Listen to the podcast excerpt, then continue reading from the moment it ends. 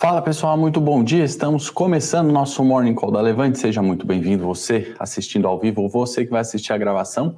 Sexta-feira especial, porque tem sexta cripto, né? Quando a gente acaba aqui, 9 horas, Nanda Guardian está falando sobre Bitcoin, investimentos alternativos, altcoins, etc. Para você que gosta e quer se aprofundar no assunto, fica até o final.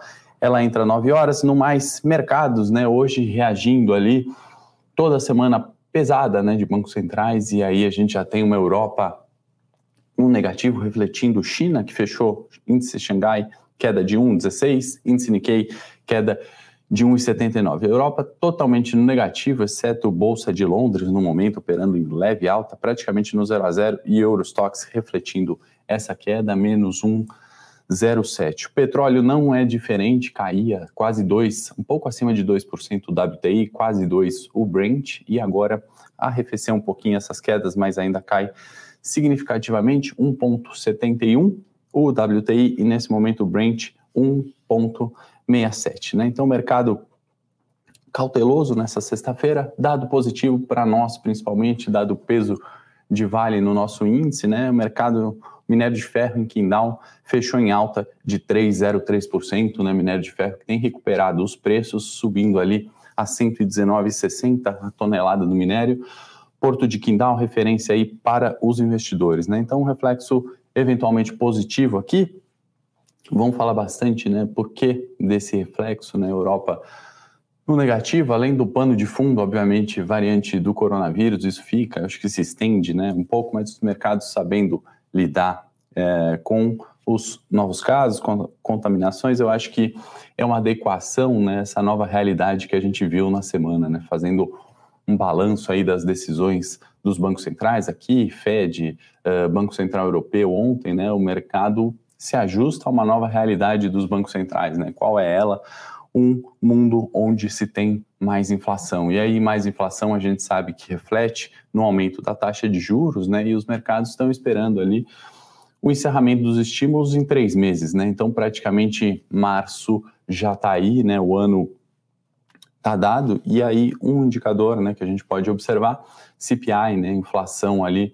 Uh, Consumer Price Index na Europa, 4,9 em novembro, né? Isso, uh, perdão, aumento de 4,9 se a gente comparar novembro desse ano com novembro 20, né? Então, eu acho que a gente tem uh, uma perspectiva, né, também que inflação é uma, talvez um, um aquecimento da atividade, né, não é só estímulos, né, um acerto ali, como a gente sempre fala aqui, da oferta e da demanda, que foi muito prejudicado isso, né, as cadeias produtivas em 2020, especialmente ainda tentam se ajustar, né? Eu acho que é muito reflexo disso, né? Então, é uma semana que foi realmente importante para a gente entender e o mercado começar a precificar isso, né? E precificar isso não é necessariamente negativo, né? Entender esse novo mundo, né? Entender como lidar com uh, a economia atual, né? Dado importante, bom dia aí para quem está chegando agora, estou olhando uh, os comentários aqui, vamos falar de Lame, sim, Carlos, vamos comentar na área, no setor corporativo ali, nos dados da semana, é, Lame que subiu bastante, né, recuperou ali bastante nos últimos dois dias, vale a gente comentar, tem total, total relação com inflação, né, total relação com isso que a gente está falando agora, né. Banco Central do Japão, né, também, mais um Banco Central, na data de ontem, decidiu pela manutenção da taxa de juros, né, isso amplamente esperado, segue negativa em menos 0,1% lá no Japão, e mais um que é, começa a falar sobre o encerramento de estímulos. Né? O que acontece é que na prática a gente ainda não está vendo isso, né? ainda os bancos estão participando ativamente da economia, né? então ficou esse mix né, em algumas falas, e no Fed isso foi muito claro, né? uma política dura, né? o, o, aquele comunicado hawkish, mas ainda posturas dovish, ou seja, essas expressões são usadas ali para aperto monetário, né? Hawkish vem de falcão e Dove de bomba, né? Então, comunicados duros, porém os estímulos, né? A política acomodatícia continua, né? Japão com estímulos, China reduzindo compulsório, Estados Unidos diminuindo, né? O nível de compra de ativos, de injeção de liquidez, porém continuando, né? Reduzindo de forma gradual, mas continuando. Uma curiosidade, né, só para a gente comentar, por exemplo, a Rússia, que subiu a taxa de juros também, né, em um ponto percentual lá, por curiosidade, 8,5%, né, é, não tem interferência direta aqui, mas para a gente ver que isso é um movimento global e inflação ali uh, em 19,2 ao ano. Né? Então, isso não é um problema local Brasil, isso não é um problema é, culpa do governo, né? não fazendo campanha aqui, mas de fato é um movimento é, global em virtude do cenário atual que a gente vive de economia, certo? Bom, é, nesse mundo né, de inflação, e aí inflação ao produtor na Alemanha, né, dado recente, que vai influenciar nos mercados hoje também, que tem influenciado ao longo da semana, e é o que a gente tem que olhar para esse final de ano aqui, para os nossos investimentos, para entender quais setores se beneficiam, né? Como é, perguntaram aí de Lame, né? O que, que isso influi ali nos nossos investimentos, e esse é o nosso principal objetivo aqui na Levante, e acredito é, do Morning Call, né? Alemanha 19,2, é, né? Ah, o, os dados de, de inflação, uma das mais altas desde 1951, em 70 anos, né? Isso eu estou falando de valores nominais, obviamente, né? Uma das maiores, né? Então, entender nesse cenário, né, dado que a gente sabe isso, né, quais setores se beneficiam disso, né, é evidente que isso existe, né, como se proteger é, disso, né, quais setores a gente pode assumir mais risco, e aqui a gente está falando da renda fixa mesmo, de uma carteira de ações, ou eventualmente de títulos ali atrelados à inflação, por exemplo, né, para se proteger para os investidores mais conservadores. Né? Então, em linhas gerais, mundo, acho que essa semana foi isso, BCs, Banco do Japão agora, uh, Rússia, entre outros, e isso é o que vai influenciar os mercados, obviamente, no dia de hoje, ao meu ver, se estende aí para dezembro como um todo, e o problema, né, e não necessariamente ruim, que a gente leva para 2022, né, acho que os riscos ficam mais conhecidos. Bom, mudando para Brasil agora, a gente teve dados de atividade fraca, né, como a gente veio comentando ao longo dos últimos morning calls, fazendo um resuminho aqui da nossa semana, e uh, o aumento ali de juros que, ao meu ver, já está na conta, né, os mercados já colocaram na conta, a gente já já coloca os gráficos aí de juros futuros e Bovespa para entender isso em preços e especialmente hoje vencimento de opções, né, e opções sobre ações. Opções são contratos de derivativo pedir até para a produção compartilhar um e-book, um material que a gente fez sobre opções, obviamente gratuito para quem quer conhecer, e opções né, permitem ali o investidor muitas vezes proteger uma carteira de longo prazo, permitem o investidor se alavancar. Hoje é dia de vencimento, isso movimenta preços, né, isso destrava é, algumas ações, outras é, ficam ali segurando, esperando o vencimento, né, então isso influi bastante em preços, acho que a gente tem que se atentar obviamente, nos dados macro de inflação, mas nos dados operacionais, né, vencimentos de contrato de opções, né, trazem um volume maior para a bolsa. Então, da, é, vamos ficar atento nisso aí é, agora. É, agora no, no, dia de hoje, perdão. Então, depois compartilhem aí o e-book de opções, é gratuito para quem quer entender mais sobre isso, né? É, o que dá para a gente falar, né? Que o copo meio cheio nesse sentido, né? Que eu coloco aqui, a gente tem 66% da população vacinada, né? E aí eu estou falando isso para entrar nas perguntas aí de lojas Renner e lojas americanas, né? Isso uh, vem do copo meio cheio, né? Positivo para a gente uh, ter uma recuperação do ponto de vista uh, econômico, né? Vacinação, e ao meu ver foi isso, né? Que conteve as pessoas de consumo, o medo e a própria inflação, muitas vezes subindo o preço ou nessa volta descasada, né? Do encontro da oferta com a demanda, né? Vendo o copo meio cheio, a gente está num cenário de vacinação avançando, 66% da população totalmente vacinada aqui no Brasil, e os comunicados duros dessa semana, principalmente aqui da ata do Copom, né? Isso uh, tivemos ali os dados de INCC e GPM recentes, acabaram de sair, mostrando um arrefecimento, né? Então, comunicado duro ali, uh, por mais que seja uma subida de taxa de juros, faz a expectativa ali voltar, né? Então, opa, parece que vai ter aumento de taxa de juros, o mercado sente aquela febre, né? Que a inflação baixa, né? Começa a baixar só da expectativa de vir uh, uma subida de taxa de juros. Então, entrando aí na, né, nas lojas Renner, lojas americanas, que o pessoal tem perguntado bastante, eu vou colocar, pedir para a produção compartilhar a tela aqui e vamos olhar nosso monitor de mercado. É, isso aqui são os dados semanais, né? E o que, que a gente está vendo em bolsa, né? Por isso que eu falo para a gente olhar setores, olhar os investimentos, né? Se a gente observar aqui, lojas é, americanas, né? E a própria Americanas, né? Uma oscilação semanal, né? De valorização de 10%. Né? Ao meu ver, o que, que é isso, né? E lojas Renner a mesma coisa, inclusive vai pagar dividendo e está na nossa carteira semanal que se encerra hoje, aí abrindo uma recomendação para vocês, mas obviamente para o pessoal só que é assinante, que a gente está encerrando hoje essa recomendação.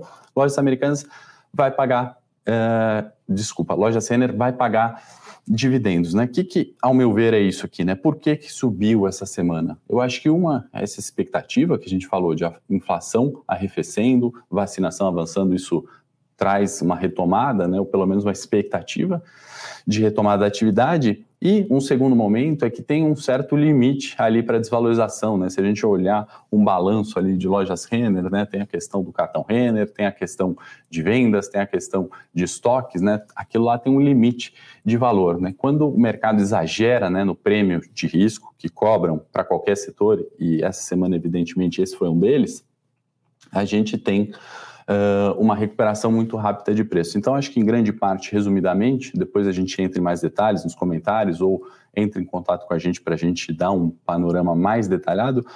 Foi isso que ocorreu na semana, né? E eu queria destacar também, por exemplo, Banco Pan, Cash, BID, Cogna, é, esses quadradinhos vermelhos aqui que a gente está vendo é, maiores, né? Exceção de lojas Renner, né? Ações eventualmente que estão em múltiplos muito altos, né? Ações que estão eventualmente caras. E o mercado faz essa precificação, né? Rotação em setores é muito importante, né? Então, realização de lucro, por exemplo, em ações é, com múltiplos caros e migração de capital para setores eventualmente baratos, né? Eu acho que foi uma semana onde uh, vimos isso, né? Produção pode voltar aqui para mim, acho que vale a gente começar a falar do setor corporativo como um todo, né? Pegar esse gancho é, de empresas e a gente tem aí um dado importante hoje, leilão dos campos de petróleo, Atapu e Sépia, né? Lembrando que em 2019 foi frustrado, né? Esse leilão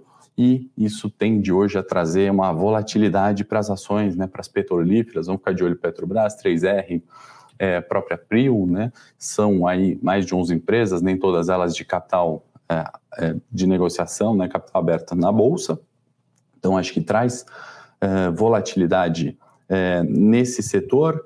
Uh, Eletrobras também destaco né, a, a, discussão ali sobre a privatização, que o TCU pediu, é, o relator pediu vistas do processo, isso trouxe um estresse para a Petrobras, é, Eletrobras essa semana, chegou a cair 12, voltou ali caindo só 0,41 no dia, ontem fechou em queda pouco acima aí, quase 4%, 3,5% aproximadamente, né? E o secretário de desestatização fez um comunicado, né, que pouco interferiu isso, o plano ali para privatização, para o avanço das negociações até o primeiro quadricimestre de 22 está mantido, né? Então, eventualmente, Eletrobras pode ali recuperar um pouquinho dos preços, né, das quedas da semana em virtude desses comentários, né. Outro comentário que eu destaco, né, uh, Correios, né, volta a discussão de privatização para 2022, inclusive a secretária é, do programa de, de, participação em investimentos, né, comentou sobre isso. Então, acho que esses dois pontos deixam a gente sonhar um pouco, né, deixa a gente ter aquela expectativa de, de privatização, né, de volta dessa discussão para 2022, obviamente é muito preliminar, a gente sabe da complexidade do tema, né, das dificuldades, mas esse é um outro fator, se a gente vê é, nesse copo meio cheio dessa semana, né, nesse balanço semanal que a gente está fazendo, onde conhecemos os riscos, é um dado realmente importante. Ali, é uma expectativa, né, sai aquela pauta de votação de PEC, de questões de corona, e a gente começa a falar de assuntos que destravam valor, né? Bom, no setor corporativo ainda tem uma série de empresas aqui que estão anunciando é, os dividendos. O Edilson está perguntando onde encontra o painel. Nas nossas séries aqui na Levante, nas minhas especificamente, a gente sempre disponibiliza, faz esse monitoramento quase que diário, tá, Edilson? Essa, é, é essa plataforma, inclusive, é paga gratuitamente, você não encontra, tá? Bom, dividendos, a gente teve Marfrig anunciando dividendos, 1,25, fica X, 20 do 12. Unipar, dividendo gordo, 4,17. Sanepar, 0,10. JCP. Neoenergia, 0,13. JCP, ficando X, é, sei, é, pagamento dia 6 de janeiro, se eu não me engano. Guararapes, né, também anunciou JCP. Lojas Renner, 012 JCP, fica X, é, dia 22 agora, né. Por que, que eu estou falando tudo isso, né? As empresas, já falei aqui no Morning Call, né, o lucro das empresas foi muito maior do que uh, o ano passado, né, 140% naquela seleção que a gente fez, isso é 354% maior que 2019, né, na seleção das é, é, 188 empresas que a gente fez, excluindo Vale, bancos é, e o setor financeiro ali como um todo, na realidade. Então, assim, as empresas estão distribuindo lucro, né? elas tiveram lucro líquido, obviamente não explica tudo, né, mas o acionista quer investir numa empresa que gere lucros, né? Então, assim, copo meio cheio para isso também. A gente tem falado com frequência sobre dividendos aqui, né? Então, pagamento é, de dividendos. Eu vou compartilhar, a gente está estourando aqui o tempo do Morning Call, mas eu queria é, pedir para a produção compartilhar também, porque eu acho que vale a gente. Pode pôr na tela aí o gráfico é, do nosso Ibovespa para a gente comentar aqui sobre é, a movimentação de preços, né? Então a gente tem ainda, né? A gente viu uma semana de consolidação de preços, né? O nosso racional foi mantido ali, né? Então a gente tem essa consolidação, 105, 107 são os níveis ali imediatos de suporte e de resistência, né? Acima da nossa resistência a gente buscaria o 110, abaixo do nosso suporte iria para 102, né? Então o mercado precificou todos esses riscos de uma maneira bastante é, interessante, eu acho, para gerar oportunidade para os investidores. Né? Mudei aqui para a curva de juros futuros, porque é importante a gente falar, né? Vértice curto, né? Janeiro 23, ontem é, subiu um pouquinho, né? Acho que em virtude de todo esse cenário, a gente sabe que é um cenário de subida de juros, e aí quando a gente vai para um vértice mais longo, né? A gente viu uma tendência que é a média, né? A média de 10,037, se a gente falar isso, né, uma projeção, óbvio, maior de juros, né, mas mais condizente com a média, né, que eu estou falando aqui, né, se a gente voltar um pouquinho para trás, né, a fuga da média aqui, né, essa, esse estresse nos juros aqui, isso aqui foi corona, né, e essa observação que eu queria fazer aqui, né, isso aqui foi rompimento de fiscal, né, então a gente volta para uma média ali, olhando a ponta longa, janeiro é, 29. Produção pode voltar aqui para mim. Deixa eu passar aqui rapidamente, se dá para a gente responder mais alguma é, pergunta. Gilmar, eu vou responder você lá na série, tá bom? Só por falta de tempo, peço desculpas. E quem quiser mandar também perguntas aí nos comentários, a hora que a gente encerrar aqui, fiquem à vontade. Pessoal, lembrando, hoje é vencimento de opções, tem volatilidade no mercado, tem a questão do leilão, então, resumindo, uh, dos campos de CEP e Atapu, isso vai trazer volatilidade para o petróleo, que cai de maneira considerável nesse momento, né, respeitando aquela oscilação que a gente está vendo desde o dia 6 e comentando aqui no Morning Call, tá bom? Fiquem aí, já já tem a Nanda Guardian falando de Bitcoin, investimentos alternativos, tá muito bacana. Quem tem interesse uh, em diversificar investimentos, eu fortemente recomendo isso, né, que a gente diversifique, seja em operações de curto, longo prazo, seja em setores defensivos ou ações de beta alto, a gente também pode diversificar com renda fixa, Bitcoin, entre outros produtos, tá bom, pessoal? Espero que vocês tenham gostado do Morning Call. Deixe seus comentários, as perguntas. No mais, um bom final de semana. Segunda-feira eu estou de volta.